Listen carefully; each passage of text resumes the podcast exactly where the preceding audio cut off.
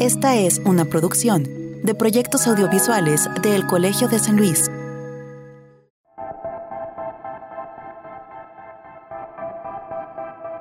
El agua en México es un bien público. Por lo tanto, su gestión y distribución equitativa corresponde al Estado.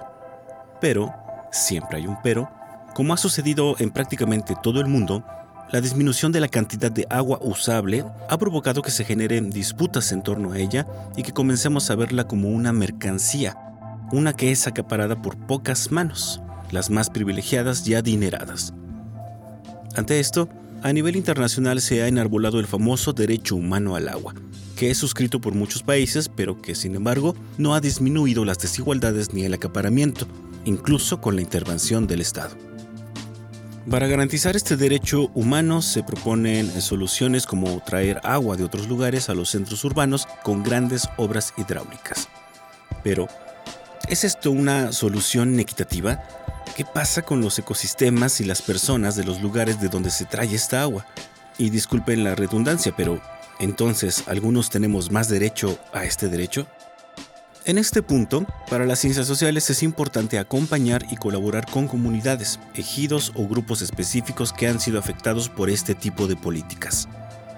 Y es por eso que en este episodio hablaremos de un proyecto que a través de un intercambio de saberes entre académicos y habitantes de estas comunidades busca generar la acción social para la defensa de su acceso al agua. Escucharemos hoy a Francisco Peña y a Luis Enrique Granados hablar sobre este proyecto, que además recientemente lanzó una convocatoria para participar de un taller de formación de investigadores comunitarios del agua.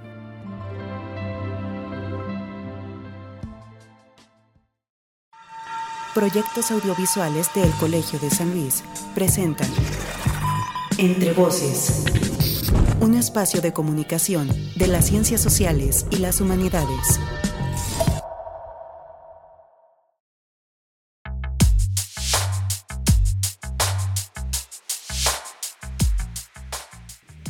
Iniciamos con un episodio más de Entre Voces, un espacio para charlar sobre ciencias sociales, humanidades y cómo se relacionan con nuestra vida y nos ayudan a la resolución de problemas.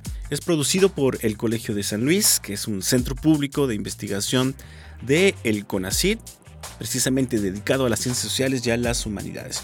Soy Israel Trejo, conductor de este espacio y agradezco a todos y a todas las que nos escuchan los jueves por la tarde en las dos frecuencias de la radio y televisión universitaria de la Universidad Autónoma de San Luis Potosí.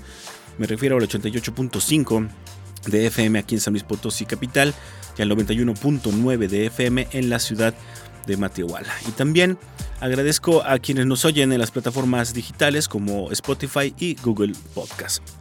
Recientemente se ha compartido por las redes sociales del Colegio de San Luis una convocatoria para participar en un taller de formación de investigadores comunitarios del agua que será impartido por investigadores de El Colsan y de algunas otras eh, instituciones académicas y también por miembros de algunas organizaciones en defensa del territorio y del agua.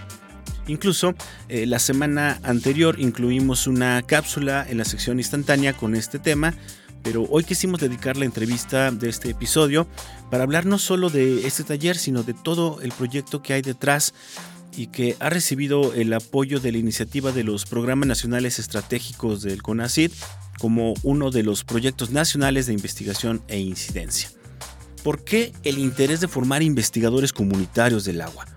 ¿Qué clase de desigualdades nos afectan a nosotros, los usuarios urbanos, pero también a los habitantes de territorios y comunidades con cuerpos de agua, que es necesario tomar acción para una distribución mucho más equitativa? El doctor Francisco Peña y el doctor Luis Enrique Granados del programa de Agua y Sociedad de El Colsan nos van a acompañar hoy para hablar precisamente de estas dudas y de este proyecto. Quédese con nosotros, ya casi iniciamos con la entrevista. Primero los invito a conocer un poco más de nuestros invitados en nuestra sección de Semblanza.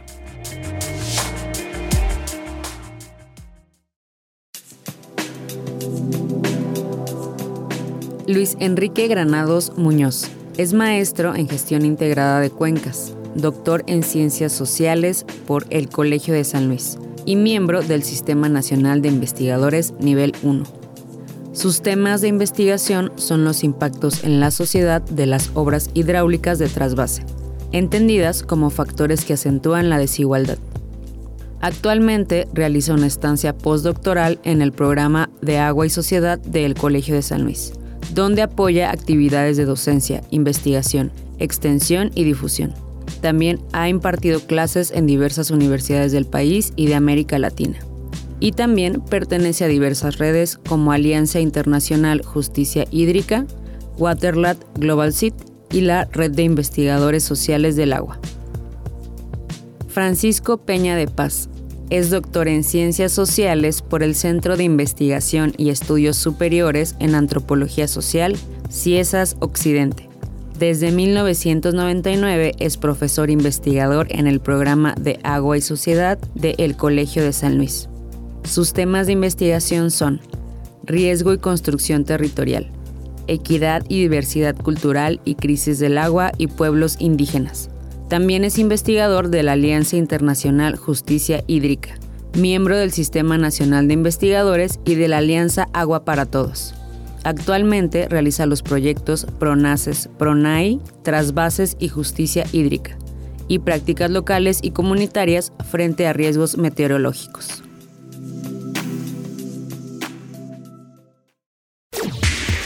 Entrevista.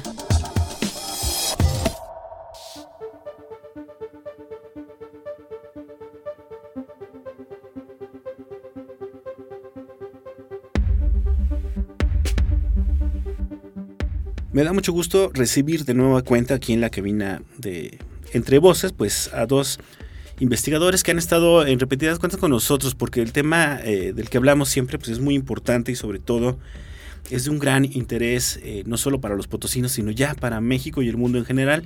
Y me refiero pues a una eh, gestión muy equitativa o más bien los problemas de una gestión poco equitativa del agua que, estamos sufriendo ahora mismo. Entonces, pues le quiero dar de nueva cuenta la bienvenida al doctor Francisco Peña. Eh, él es del programa de Agua y Sociedad del Colegio de San Luis. Francisco, ¿qué tal? ¿Cómo estás? Bienvenido. Gracias, Israel. Y también nos acompaña Luis Enrique Granados, también investigador del programa de Agua y Sociedad aquí del Colegio de San Luis. Luis Enrique, bienvenido, gracias. Muchísimas gracias por la invitación. Y bueno, en general, eh, eh, Francisco, el agua es un tema pues ahora sí que, da para mucho, ¿no? O sea, y cada vez se va complejizando más. Casi, que, casi siempre que viene esa entrevista intentamos como eh, reiterar en la importancia, ¿no? De, hablar eh, eh, de las problemáticas del agua, no únicamente en la cuestión como de escasez y de infraestructura, ¿no? Como estamos muy acostumbrados en, en, este país de que, bueno, generalmente cuando hablar de un problema del agua es porque no hay agua y porque falta una presa y porque la infraestructura está dañada o lo que sea pero siempre eh, hemos insistido en estas dimensiones como sociales y políticas y comunitarias de las problemáticas del agua. Para cómo están sucediendo las cosas últimamente y sobre todo en el contexto en el que estamos ahora en San Luis Potosí, creo que sería bueno eh, tal vez que nos ofreciera un panorama muy general en torno a cómo se han complejizado precisamente este tipo de problemáticas qué nuevos actores están interviniendo también en estas mismas, ¿no? Y por qué hay que poner especial atención eh, en la parte como social o multidisciplinario en torno a los problemas del agua. Pues es una, pregunta complicada, ¿no? Como tú mismo lo planteas. Yo creo que lo que, mm, digamos un poquito pensando en que es un programa de radio, que, que el público requiere como eh, respuestas más, más breves, eh, anotaré dos cosas que me parecen muy importantes.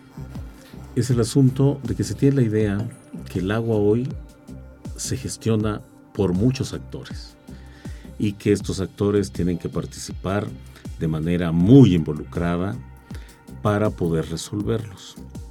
Y en general se olvida una condición, que el poder público, las instituciones gubernamentales, el Estado con toda la diversidad de niveles, eh, instituciones, eh, prácticas, nunca ha dejado de ser un actor fundamental en la gestión, en la administración del agua, no solo en nuestro país, sino en el mundo. Lo que cambió básicamente es que el Estado siguió interviniendo, pero en beneficio de una pequeña minoría económica de la sociedad. Y abandonó todas las funciones que antes había vinculado directamente con el tema del agua y que habían permitido, digamos, una administración un poquito con grandes problemas, hubo momentos muy críticos a los que nos podemos referir cuando hablemos del proyecto, pero que en general trataba un poquito de mm, eh, equilibrar, digamos, el, destino de las obras, del agua, eh, digamos, ni tan tan ni muy muy. Y entonces en México en particular tenemos, eso está documentado en la investigación histórica, una gran intervención del Estado para promover la irrigación. ¿no? Eh, hay en particular un colega que viene frecuentemente, ha venido frecuentemente con nosotros, el doctor Luis Aboites. Eh, este concepto de irrigación revolucionaria fue una apuesta determinada para producir alimentos. Y lo que tenemos ahora es que el Estado sigue interviniendo, pero ahora generando un esquema de apropiación del agua que favorece a los productores privados, ¿no? a los que exportan hortalizas, no a los que producen alimentos para el pueblo mexicano. Y lo mismo sucede en otros terrenos. Por ejemplo, en el terreno del asunto urbano, fue el Estado mexicano el que promovió vinculado muy claramente el tema de salud con el tema del agua. El tema del agua fue, para las ciudades, fue durante mucho tiempo un asunto de la Secretaría de, salud en México. Y ahora, sin embargo, el Estado es el que ha dejado en manos y promovió durante tiempo. Hoy eso se ha detenido con el nuevo gobierno federal, pero antes promovió muy activamente la idea de privatizar los sistemas de abastecimiento público municipal. No hay que olvidar que aquí tuvimos un gobernador, Marcelo de los Santos, que era un abierto promotor de que el Interapas fuera privatizado. Entonces, quiero anotar esa, esa primera idea. Y la segunda idea que me parece muy importante es que eso ha dejado un saldo muy mm, difícil de remontar. Y entonces hoy debemos de no solamente retomar ese rumbo de una mayor equidad en donde el Estado siga participando, pero no en beneficio solo de una minoría, y a la vez resolver rezagos que se quedaron de este gran periodo. Esas son las ideas que quisiera anotar. En este sentido, Luis Enrique, ¿cuáles son el tipo como de disputas que se han ido dando tomando en cuenta de bueno, nosotros generalmente pensamos, cuando pensamos en agua, visto desde nuestra perspectiva personal, pensamos que tiene que ver únicamente con el consumo urbano, doméstico, ¿no? Pero el agua se utiliza para muchas más cosas, ¿no? Y aquí eh, quiero como acudir precisamente a esto que se eh, llama el derecho humano al agua, que a veces pensamos que tiene que ver únicamente con que salga el, eh, agua de nuestra llave, ¿no? Pero el agua se utiliza para muchas otras cosas y se ha vuelto últimamente una mercancía en este sentido y aún así con la intervención del Estado, ¿qué tipo de disputas se han ido dando, ¿no? Sí, bueno, la primera disputa yo pienso que tiene que ver con lo que se da en la opinión pública, en un sentido, y el eco que luego se le da en otros, en otros eh, ámbitos como, como es el ámbito académico también. Eh, muchos este, colegas y, eh, compañeros que, que, estudian o son estudiosos de, del agua también han dado eco a este asunto de que el principal problema que hoy se vive en el mundo y en México tiene que ver con el abasto urbano, el abasto de agua urbano, no tanto así de las otras dimensiones que tiene el problema del agua. Hablábamos, por ejemplo, eh, de la sociedad de sociedades campesinas de regantes o de otros eh, ámbitos donde el agua es fundamental, ¿no? En las ciudades, en sociedades pesqueras y demás, donde se producen otro tipo de actividades productivas. Eh, y hoy en día el foco está puesto en, en, este asunto de los 50 litros per cápita, ¿no? Este, y se ha reducido el debate y nos han llevado o nos quieren llevar más bien a ese, en ese sentido a esa situación. Entonces pienso que, que la primera disputa eh, va entre lo que se opina y lo que se dice en la opinión pública y eh, eso apoya directamente al paradigma de la escasez. Este paradigma de la escasez apoya el sentido de que hay poca agua, debe ser racionada, debe ser repartida este, de a poquito en poquito. Eso para los habitantes de las, de las ciudades. Y para pues, las grandes corporaciones y demás, pues parece ser que no hay límite o, los límites son ambiguos o borrosos. Cuando uno checa, por ejemplo, eh, la lista de derechos de agua que tienen las, las, empresas y demás, pues te das cuenta que hay grandes desigualdades, ¿no? Entonces es otra, otro ámbito donde está la disputa ¿no? este, sobre quién ostenta los derechos de agua y qué cantidades y volúmenes de agua tiene. ¿no? Entonces, eh, obviamente hay muchos más, ¿no? muchos más este, ámbitos donde esto está sucediendo, pero eh, el derecho humano al agua ha servido también, ese concepto ha servido para eh, despojar a unas cuantas personas de su, de, su agua que ya tenían. Es decir, en, el, en la ciudad no tenemos agua, este, estamos, abogamos o, este, avanzamos por el derecho humano al agua, no importando si se la quitamos a alguien más. Exactamente. Me parece muy interesante lo que menciona Luis Enrique porque hay un discurso, como bien dice él, de, pues de la escasez, ¿no? Eh, concentrada también en los centros urbanos que ha provocado estos otros procesos. En este sentido no me parecería raro, Francisco, tal vez me lo confirmes o tal vez no, que las mayores eh, protestas o movimientos sociales en torno al agua no se dan propiamente en las ciudades, salvo algunas excepciones, ¿no? Esto pasa así de pronto eh, cuando hablamos como de, acción social eh, en torno a la gestión equitativa o a la defensa del agua, sucede más en otro tipo de, contextos, no tanto en los, urbanos, tal vez por esta, por esta escasez y por este tipo de políticas de gestión. Claro. Bueno, Sí, yo coincido totalmente como lo ha planteado eh, Luis. Y creo que nosotros, en particular en San Luis Potosí, tenemos ahora en curso un ejemplo. ¿no? Es eso, es lo que hay, un ejemplo. Es algo simplemente digno de reflexionar. El que se nos asegura que la población, los habitantes, las familias, estamos pasando por el día cero de, en cuanto a agua, y sin embargo, nadie ha sabido de una sola empresa que tenga escasez de agua para sus procesos productivos. Es algo extraño. Es decir, aquí los que pasan día cero son las familias, las empresas no. Pese a que por constitución y ley el consumo humano es prioritario. Ahí hay algo que es imposible de explicar. Es decir, se está restringiendo premeditadamente el consumo doméstico, se nos está diciendo que no hay de dónde tomar agua, mientras que el agua destinada a la industria no se ha tocado en un solo litro, pese a que la industria, en general la industria, es muy pequeña la industria en San Luis Potosí que utiliza aguas eh, em, tratadas de desecho, ¿no? O sea, aguas residuales que son tratadas y luego utilizadas. Es muy poca esa agua que se utiliza en algo muy pequeño. Pero realmente todas trata, este, ingresan, utilizan agua subterránea de la mejor calidad, justamente para defender el proceso de capitalización en sus procesos productivos, ¿no? Pero lo mismo pasó en, Monterrey. Si, si, la población recuerda, si el auditorio de tu programa recuerdan, en Monterrey estaba igual, la gente formada con sus cubetas, mm, pero como el, Ejecutivo Federal demostró, las empresas tenían, no, no es que al pedirles un litro de agua tuvieran que cerrar la fábrica, no, es que las empresas tienen concesionados volúmenes de agua más allá de los que están utilizando diariamente. ¿sí? Es decir, ellos, tienen, ellos cuentan con una reserva para planear el crecimiento productivo en los siguientes 10, 15, 25 años. ¿Qué es lo que pasa aquí?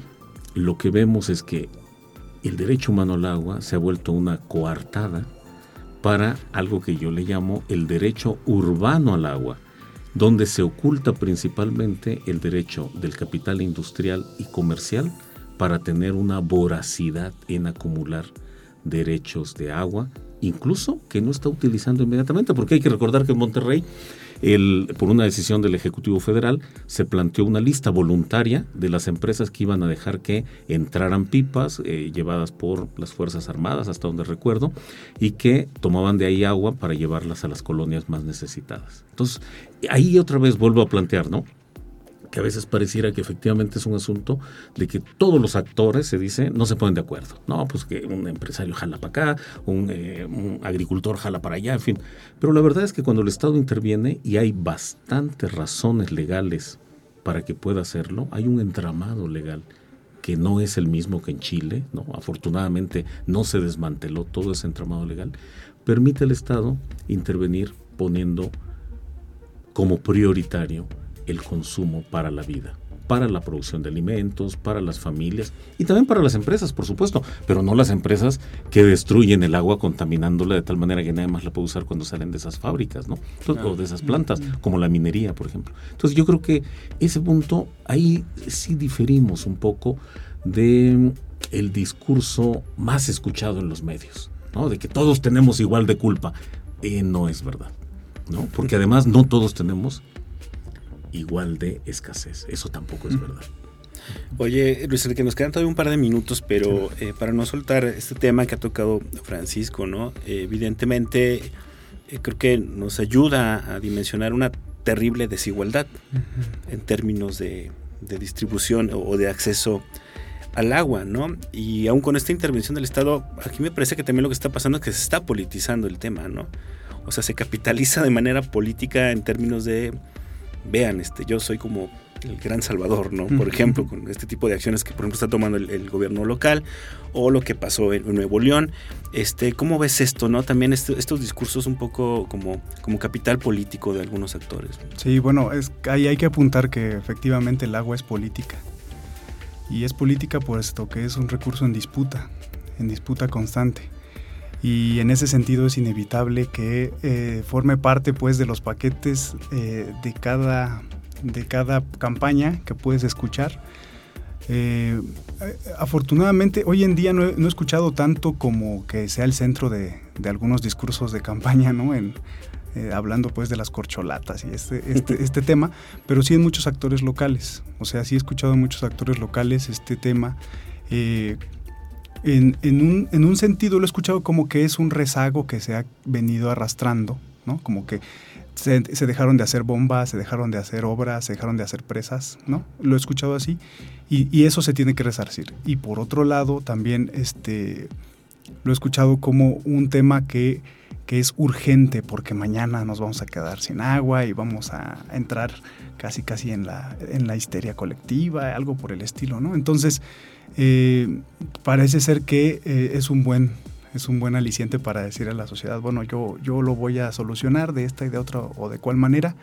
Y eh, bueno, eso es, creo que parte del, escenario actual y pues habrá que ver qué, sucede con estas promesas de los políticos. Pero de, de fondo no cambia el enfoque, o sea, la problemática de raíz eh, no se está solucionando, se está dando un paliativo, por así decirlo. Sí, bueno, lo que, no, lo que no cambia casi típicamente es que el agua disponible se encuentra concentrada en pocas manos, eso es un hecho.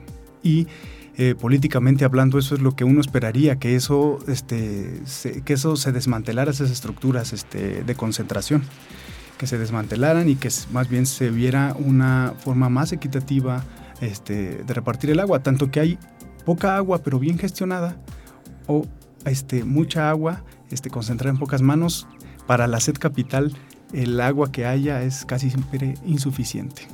Pero sobre esto que dices, justo vamos a hablar en, el segundo bloque, porque ustedes tienen un proyecto precisamente inscrito en estos eh, programas o estos proyectos eh, nacionales, eh, prioritarios nacionales de CONACID y de incidencia que le llaman, donde precisamente una de, de, las grandes preocupaciones de esta administración ha sido el de una gestión más igualitaria del agua. Y ustedes, bueno, propusieron por ahí un proyecto que se llama Trasbases y Justicia Hídrica, que también me gustaría que, que habláramos un poco de este término de la justicia hídrica en contraparte al, derecho humano al agua. Y eh, como parte de este proyecto están ahora lanzando una convocatoria para un taller para formar investigadores comunitarios del agua, que eso también me parece muy importante, pero bueno, lo vamos a platicar cuando regresemos de eh, nuestra pausa. Les recuerdo que nos acompaña Luis Enrique Granados y Francisco Peña del programa de Agua y Sociedad del Colegio de San Luis. Esto es Entre Voces, un espacio para comunicar eh, ciencias Sociales y Humanidades producido por el Colegio de San Luis. Regresamos en un minuto. Estás escuchando Entre Voces, el espacio de comunicación de las ciencias sociales y las humanidades del Colegio de San Luis. Contáctanos radio.colsan.edu.mx o visita nuestras redes sociales facebook.com diagonal colsan media, instagram.com diagonal colsan media. El Colegio de San Luis y proyectos audiovisuales presentan Instantánea.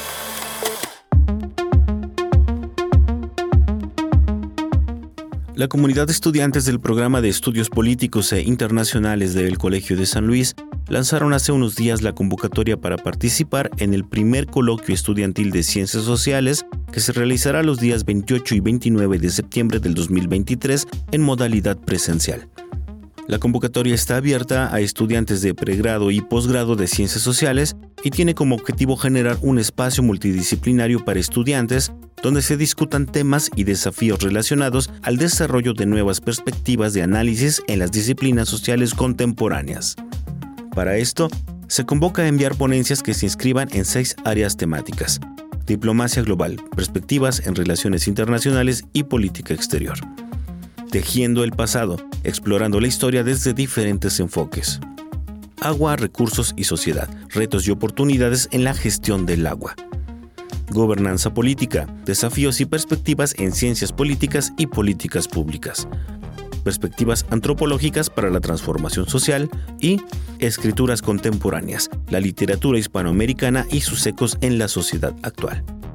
Además, se ofrecerán dos talleres, uno dedicado a las metodologías de la investigación y otro destinado a la redacción y publicación en revistas científicas. Para participar hay que enviar un correo electrónico a la dirección coloquio antes del 25 de agosto con la información y resumen de la ponencia. Las ponencias serán evaluadas por un comité organizador y directivo y los resultados de las ponencias aceptadas serán publicados el 8 de septiembre. Las bases de la convocatoria se pueden consultar a detalle en nuestra página web www.colsam.edu.mx y en las redes sociales de El Colegio de San Luis. Entrevista.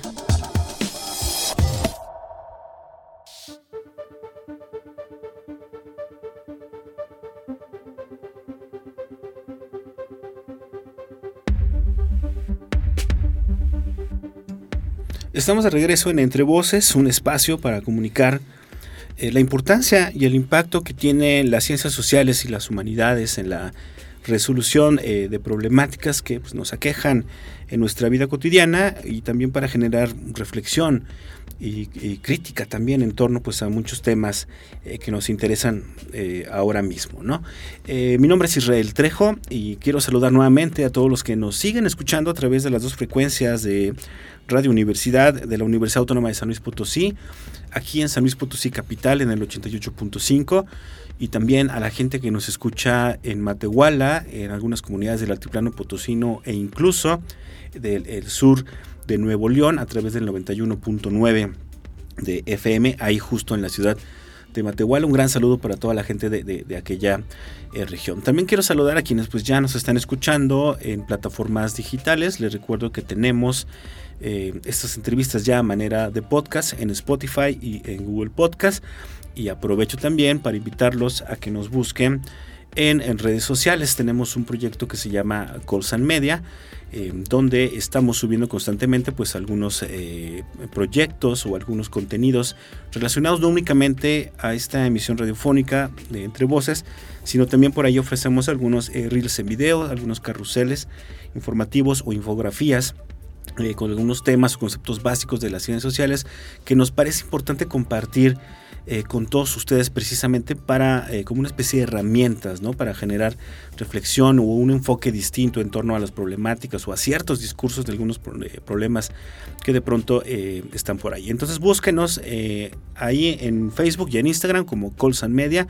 Bueno, le recuerdo que hoy tengo de invitado al doctor Francisco Peña y al doctor Luis Enrique Granados del programa de Agua y Sociedad del Colegio de San Luis, con quien estamos hablando precisamente de un tema importante para todos los potosinos, pero que eh, en buena medida está muy permeado también por ciertos eh, discursos este, políticos y económicos y que tienen que ver con eh, la gestión equitativa del agua. Y en este sentido, Francisco, hablamos en el bloque anterior mucho sobre un poco desde dónde se podría cuestionar esto que tanto se difunde ahora como el derecho humano al agua, ¿no? Eh, así está entendido en la Constitución, en eh, muchos este, estudios académicos lo vemos también involucrado, en mucho incluso de la organización social en torno al agua vemos eh, constantemente este término, pero desde la entrevista pasada yo recuerdo que platicaban que ustedes proponían otro tipo de concepto que era el de justicia hídrica, ¿no?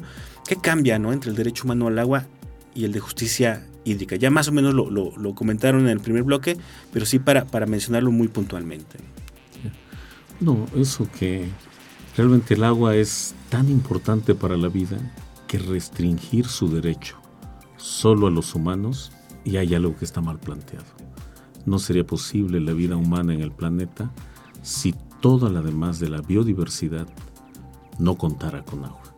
Es, una, es, un, es un sinsentido, digamos, pero que está abierto sobre la base de convertir un tipo de acceso de agua, sobre todo el agua en el servicio de red en las ciudades, eh, en un campo posible de inversión privada. ¿no? Eso es lo que, lo que se hace de tal manera, como decía hace en el otro bloque eh, Luis Enrique, es el asunto de convertirlo en una potencial mm, eh, rama de inversión de capital. Entonces los estados dicen, nos encontramos eh, rebasados y requerimos de la inversión privada, como las empresas, muchas de ellas de origen extranjero antes y ahora con capital mexicano también, para que hagan acueductos, potabilicen, traten las aguas, en fin.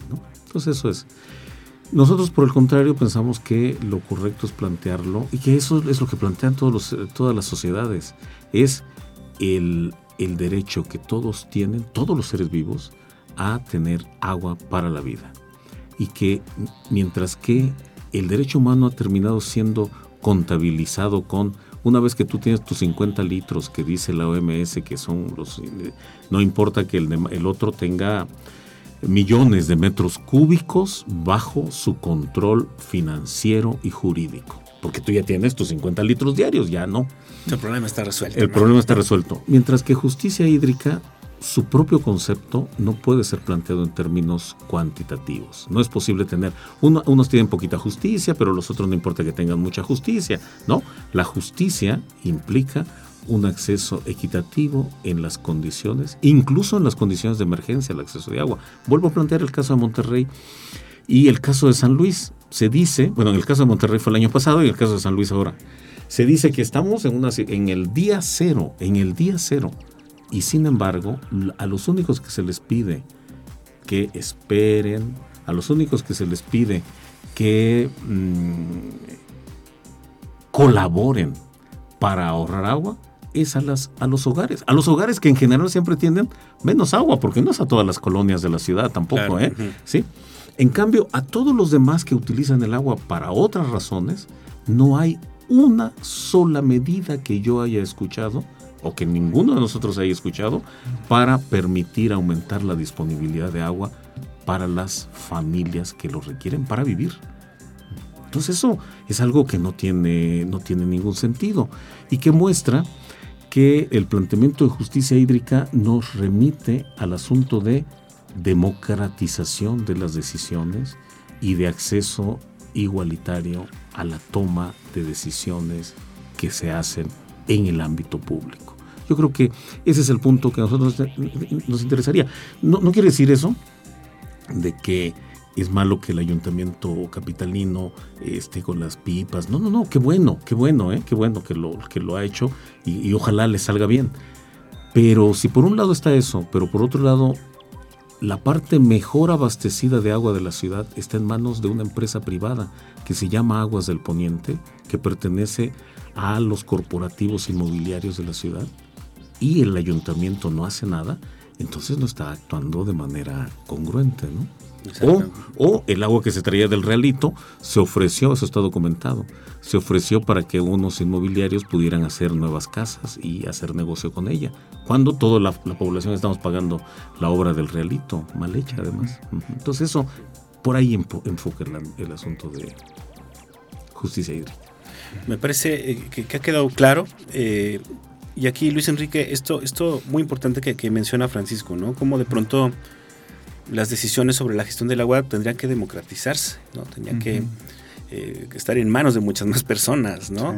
Eh, en ese sentido, ustedes tienen justo un proyecto, eh, que igual quiero que nos hables brevemente, que fue proceso, propuesto precisamente para esto que tiene con así que se llaman Proyectos Nacionales de Investigación e Incidencia, los famosos PRONAI, que se llama Trasvases y Justicia Hídrica, ¿no? Creo que no quiero dar por hecho que la gente esté entendiendo con lo que hemos platicado hasta ahora, que los trasvases este, son una mala idea, ¿no? Me, gustaría por qué justo trasvases y lo de justicia hídrica ya lo explicó Francisco, pero por qué justo en este proyecto, cuál es el objetivo y por qué poner atención en los trasvases. Claro. Como el realito, precisamente. Bueno, uno de los primeros objetivos es eh, indagar, este, saber, conocer cuáles son los impactos de este tipo de obras, porque una obra de trasvase es una obra hidráulica de las que se denominan de gran calado, es decir, no es una no es cualquier obra hidráulica, no es una presa que detiene un río nada más, no es una obra de dimensiones grandes, ¿no? Eh, en ese sentido, traslada agua de una cuenca a otra o de un río a otro, a, una ciudad, vamos a decirlo así, para que sea más este, claro. Y ese solo hecho de trasladar volúmenes tan altos que van desde los 70 millones de metros cúbicos anuales, por ahí para arriba, ese solo hecho de trasladar agua causa alta inestabilidad en la biodiversidad local y este, genera otros impactos, en, digamos, en el trayecto, no solo la extracción, sino el trayecto del agua y también eh, pues directamente cuando se deposita en, en, este, en los lugares, en las ciudades. ¿Esto qué significa? Por ejemplo, que, este, que haya eh, una alta inestabilidad en, en, la, en, la, flora y en la fauna, para empezar.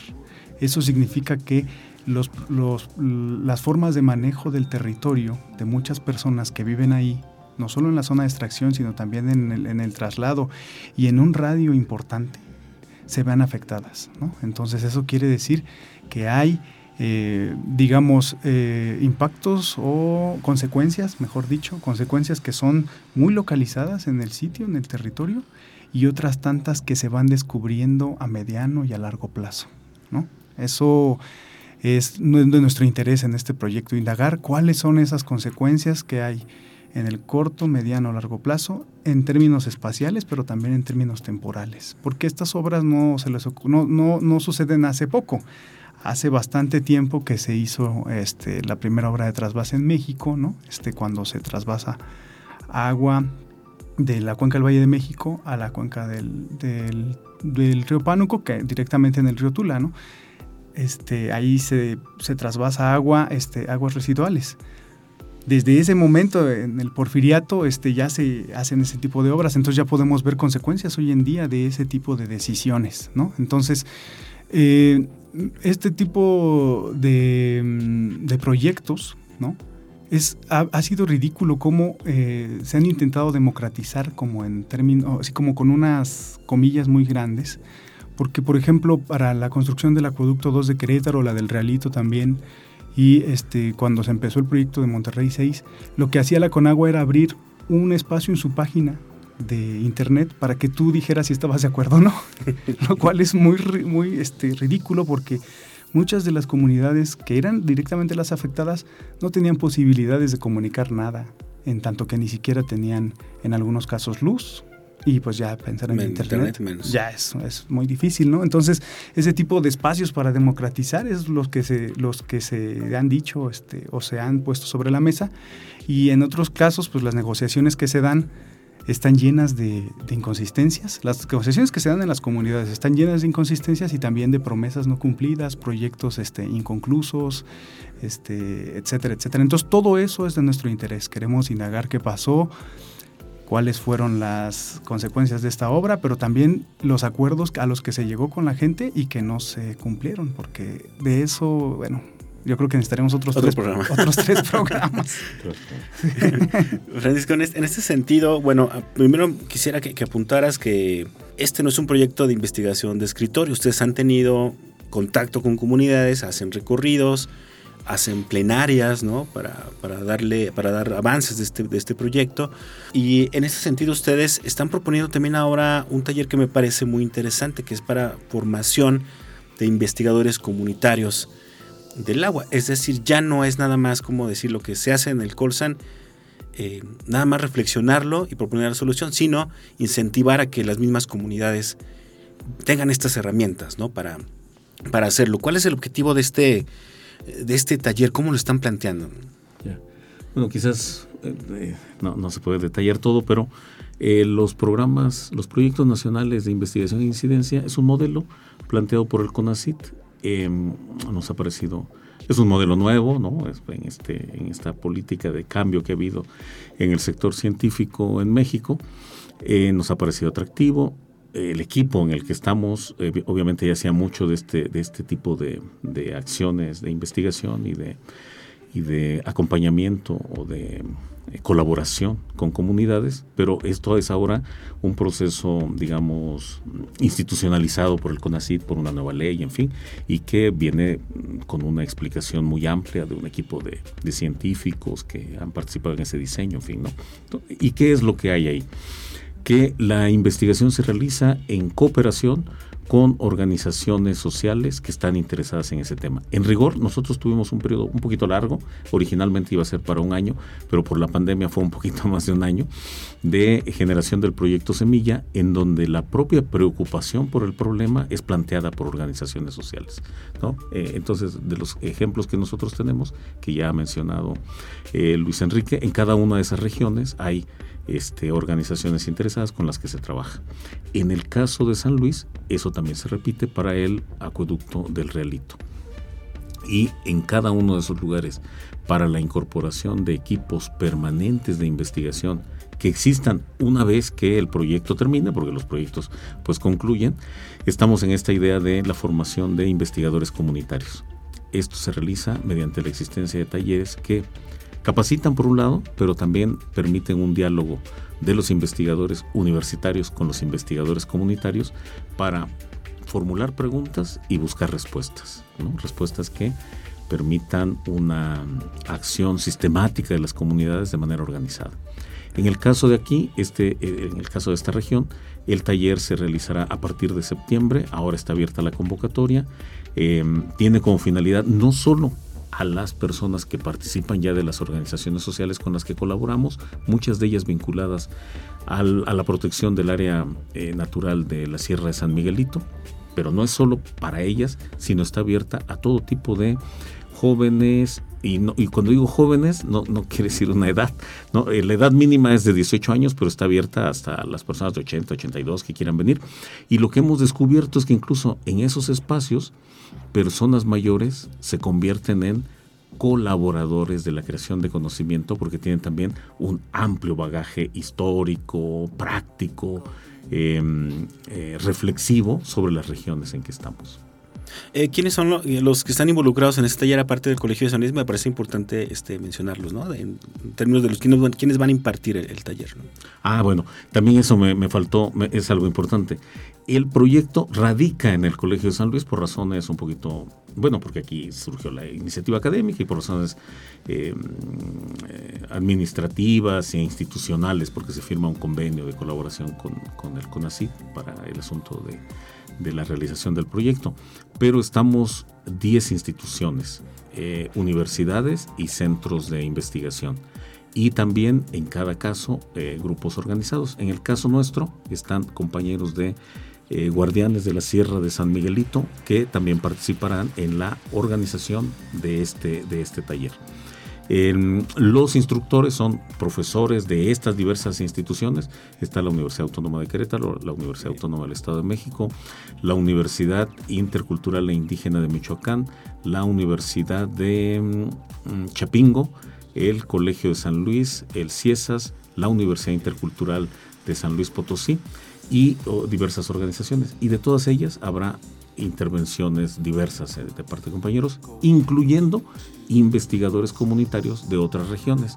habrá una sesión, una de las sesiones está dedicada a que vengan eh, investigadores comunitarios de la zona de Simapán, donde está la hidroeléctrica, para colaborar y compartir su conocimiento con los jóvenes que lleven el taller aquí en San Luis. Muy bien, eh, Luis Enrique, ah, no quisiera que, la gente se quedara con la idea de que esos talleres son verticales, es decir, que llegan ustedes como a a dar la teoría, sino que hay un, proceso de colaboración como tal, ¿no? Platícanos un poco cómo ha sido la dinámica, ¿no? Sí, bueno, eh, bueno primero decir que este, el, el, taller ya, ya es una versión como la cuarta o la quinta versión y ya tenemos este, muchos colaboradores, investigadores comunitarios que justamente nos han ayudado a afinar esto que dices de cómo hacer un diálogo de saberes este, constante. ¿no? Este, nos olvidamos un poquito de quién es el doctor y quién es el, el Señor y el desarrollo y todos somos eh, personas interesadas en el tema que quieren construir una alternativa a las soluciones que ya están planteadas. ¿no? Entonces, en ese sentido, eh, nos basamos en el, en el principio este de que nadie educa a nadie, en que todos nos educamos en comunidad y que todos saben algo y todos ignoramos algo. Claro. Entonces, en ese sentido, eh, hemos avanzado muy bien en, en estas otras este, eh, versiones del taller y creo que esta no va a ser la excepción, ¿no? O sea, este, partimos del hecho de que todas las personas tienen mucha experiencia que aportar, muchos datos que, que compartir y muchos, este, muchas dudas también, porque no se trata de venir a dar soluciones o venir a dar respuestas ya este, dadas, hechas, sino a, también ayudarnos a pensar otras preguntas que quizás nos lleven a otros caminos. ¿no? Entonces, a veces eh, planteamos el problema y, nos llevamos más preguntas que, que respuestas, pero esas preguntas siempre ayudan a, a construir otro camino porque pues otra vez nos, nos, nos, basamos en este otro en este otro principio de que ayudar a dudar es ayudar a crecer ¿no? y eso me parece una, una propuesta eh, muy ética en términos de nuevas prácticas científicas que, que me parece cada vez está replicando más y que, bueno, por otro lado hay muchos científicos que todavía tienen muchas resistencias a, este tipo de dinámica, pero que ojalá se vayan eh, terminando poco a poco. Nos queda un minuto, Francisco. Eh, no me gustaría que termináramos la entrevista sin que nos dijeras más o menos cuáles son los requisitos que necesita algún joven que nos esté escuchando ahorita interesado en unirse a esta, esta edición del taller. ¿no? Digamos, lo principal es motivación, la verdad, ¿no? Que tuviera motivación por ello. Lo demás tiene que ver un poco con que hay un cierto, digamos, reconocimiento y también tenemos que mantener una cierta cohesión del grupo toda vez que nos movemos. La verdad, una parte se da en, las, salas de presentaciones, discusiones, en fin, pero hay una parte importante. Cada uno de los talleres se realiza sobre la base de dos recorridos de campo que sirven de eje a la discusión después. esos recorridos de campo se realizan con la guía de las personas, de las comunidades que nos explican a todo el, a todo el taller, incluyendo a los, entre comillas, doctores, digamos, ¿no? Les explican cuál es la problemática.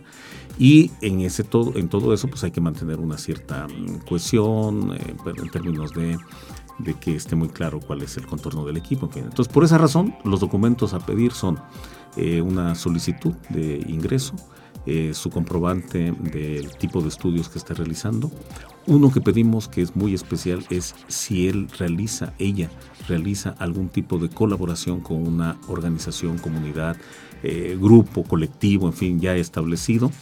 Eh, y si, el, si es el caso, si, si conocen, si hablan, escriben, leen en alguna lengua originaria, porque tenemos dos principios. Eh, favorecer una constitución eh, equitativa en términos de hombres-mujeres y favorecer a, los, a las personas que manejen, hablen, conozcan una lengua originaria frente a otras posibilidades. En rigor, ahora tenemos un cupo amplio, puesto que el colegio tiene instalaciones en muy buen estado, en fin, pero a veces no, tenemos esa misma condición, entonces podemos este, tener un criterio de, escoger. Esos son fundamentalmente hasta donde recuerdo, ¿no? Mm. Sí. Y bueno, la convocatoria por ahí está circulando en las redes sociales del Colegio de San Luis, pero no sé si quieres dejar o quieren dejar sus correos electrónicos en caso de que alguien eh, tenga alguna duda. Bueno, mi correo es frappe, eh, con una P nada más, frappe, Sí, arroba, sí, pero no, no es de hielo frappe, sino es frappe, arroba eh, colsan.edu.mx. Muy bien, y Luis Enrique, Yo, sí, el mío es luis.granados.colsan.edu.mx. Pues bueno, yo solo quiero invitar a la gente que nos está escuchando, si eh, está involucrada justo en alguna organización en defensa del agua o, conoce a algún joven que esté interesado en estos temas, pues que le avisen, ¿no? Que, que le pase el dato. Eh, nosotros también aquí en las redes sociales de Colsan Media, en lo que tenga que ver con eh, la difusión de este programa, vamos a estar eh, pegando el link de la convocatoria para que tengan acceso a ella. Pero mientras eso sucede, no me resta más que desearles eh, mucho éxito, bueno, felicitarlos y desearles mucho éxito con esta edición del taller. Me parece que es una labor muy, muy importante. Eh, Francisco, muchas gracias por haber eh, colaborado con nosotros en esta, en esta nueva entrevista para Entre Voces. No, gracias, gracias Israel. Bueno, Luis Enrique, también muchas gracias por acompañarnos. en esta- Muchísimas gracias por el espacio Israel y siempre un gusto venir. Y bueno, a mí no me resta más que invitar a todo nuestro público a que nos siga en una eh, edición más o en un episodio más de Entre Voces en las próximas semanas. Eh, seguramente habrá temas que, que serán eh, de su interés. Eh, por mi parte me despido, soy Israel Trejo, el conductor y productor de este espacio. Nos vemos hasta una próxima ocasión.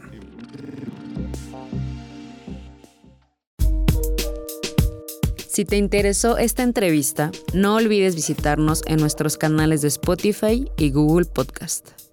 Si quieres interactuar con nosotros, ve a nuestros perfiles en Facebook e Instagram. Búscanos como Colsan Media. Dudas y comentarios al correo israel.trejo.colsan.edu.mx. La producción, contenidos y conducción de este programa estuvo a cargo de Israel Trejo Muñiz. Diseño gráfico, redes sociales y locuciones, Elsa Carrera.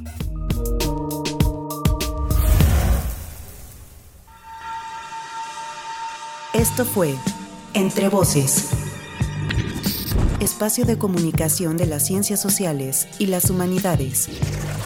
Producción. Proyectos audiovisuales del Colegio de San Luis.